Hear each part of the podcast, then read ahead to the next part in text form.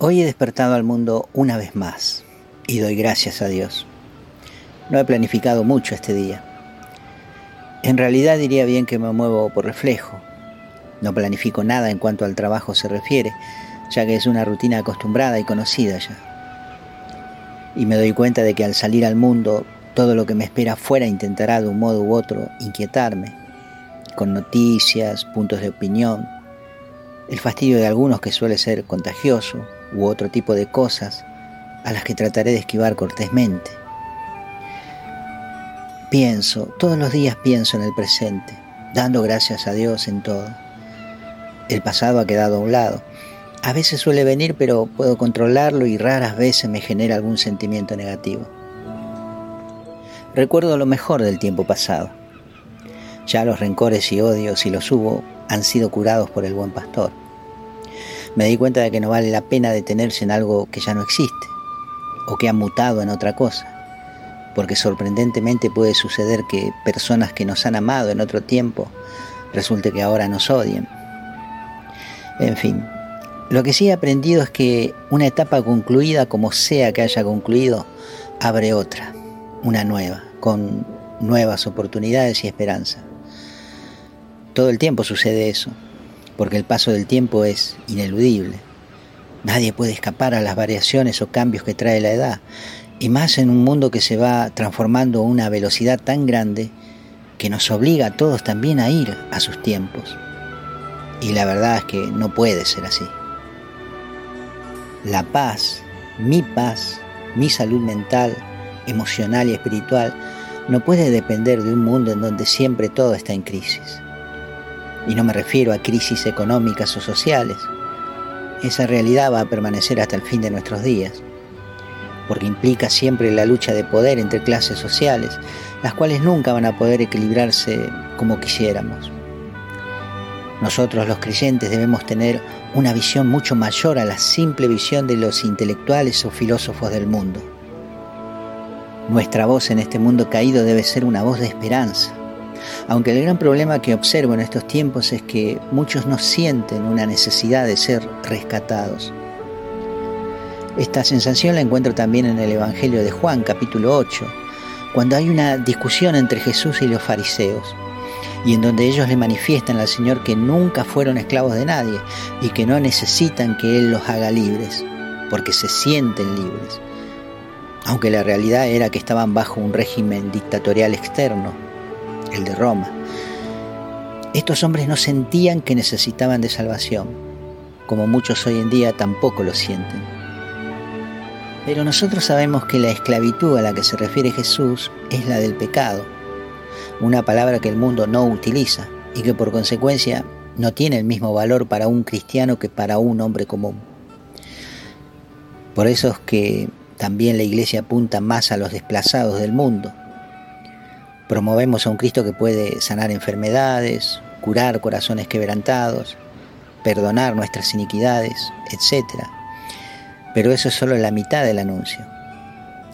Las veces en que fuimos directamente para confrontar al pecado, lo único que conseguimos es que se vacíen los bancos de la iglesia, porque la gente quiere que les resuelvan sus problemas, más que intentar llevar una vida ordenada.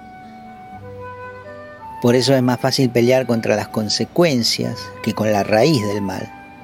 Porque en la raíz encontraríamos a quien es el principio de muchos de los males del mundo, si no es todos. El generador de toda esta realidad a la cual desde un comienzo Cristo se ha enfrentado. Satanás. Satanás es el gran invisible. Digamos, el autor intelectual de muchas de nuestras tribulaciones. La iglesia de Cristo se levanta contra este enemigo que es, según las mismas palabras del Señor, príncipe de este mundo. Mentiroso y acusador, porque cuando habla su boca mentira sale, porque es el padre de la mentira y asesino de hombres. Podríamos decir, hermanito, que estamos más que preparados para tratar a los caídos y llevarlos a la santa misericordia de Dios Padre y que sean libres al fin.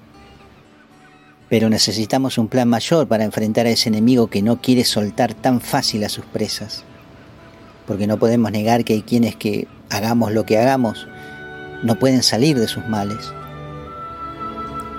Quizás necesitemos volver al comienzo, al origen de la primera iglesia, al primer Pentecostés, a que los creyentes nos volvamos a juntar para orar y ayunar intensamente, porque está claro que hay demonios que no se van si no es con ayuno y oración.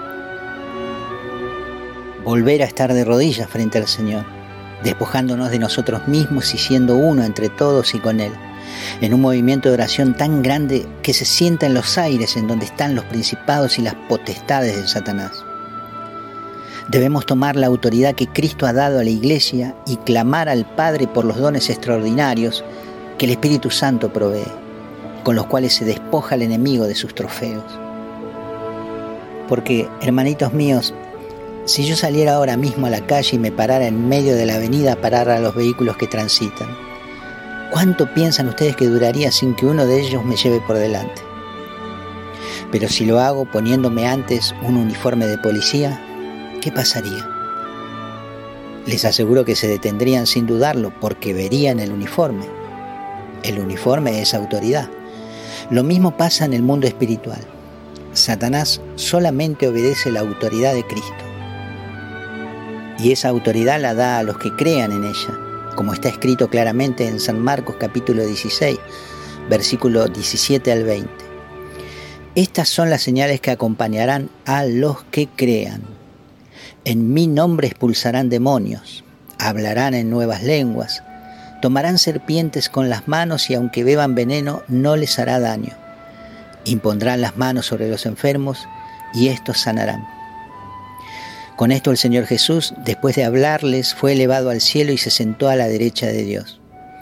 Y ellos salieron a predicar por todas partes, colaborando el Señor con ellos, el cual confirmaba la palabra con las señales que la acompañaban. De modo que hay varios terrenos en los que confrontar. Uno, el terreno intelectual, donde hay mucha gente convencida de que Dios no existe, o que no le necesitan, o tienen una idea errónea de Él, o simplemente se resisten a la fe consecuencia de tanto escándalo que ha sacudido a la iglesia en estos últimos tiempos, principalmente por quienes la conducen. Otro terreno es el de los heridos a causa de los pecados del mundo. Hay muchos trabajando en estas áreas. Y otro es aquel en donde solo la autoridad del Señor puede confrontar a lo que a simple vista no se ve. A los demonios que están trabajando dentro o fuera de una persona o de un grupo. A San Pablo le sucedió que una mujer que tenía un espíritu de adivinación todos los días les gritaba, estos hombres son siervos del Dios Altísimo que les anuncian un camino de salvación.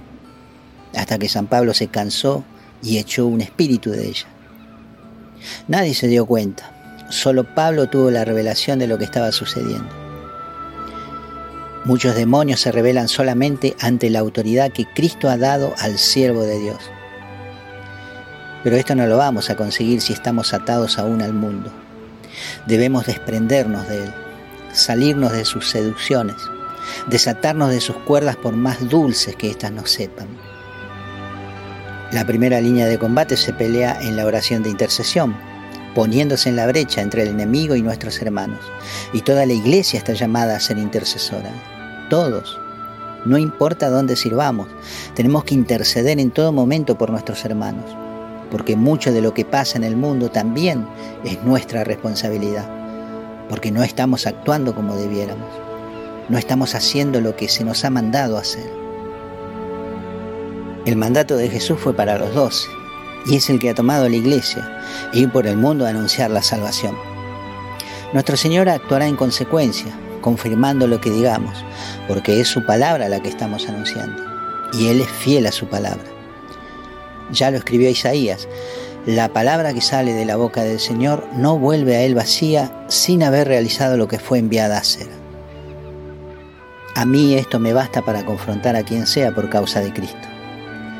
Sea donde sea y como sea la manera en que haga posible anunciar a mi Señor, lo voy a hacer. Porque el pecado, Satanás y el mundo engullen a muchos como la serpiente a su presa, a la cual ha seducido primero para poder caerle encima. Pero nosotros no somos del mundo somos de Cristo, a Él pertenecemos. Resplandece, iglesia, que ha llegado tu luz y la gloria del Señor amaneció sobre ti. el Señor ha resucitado. Verdaderamente ha resucitado.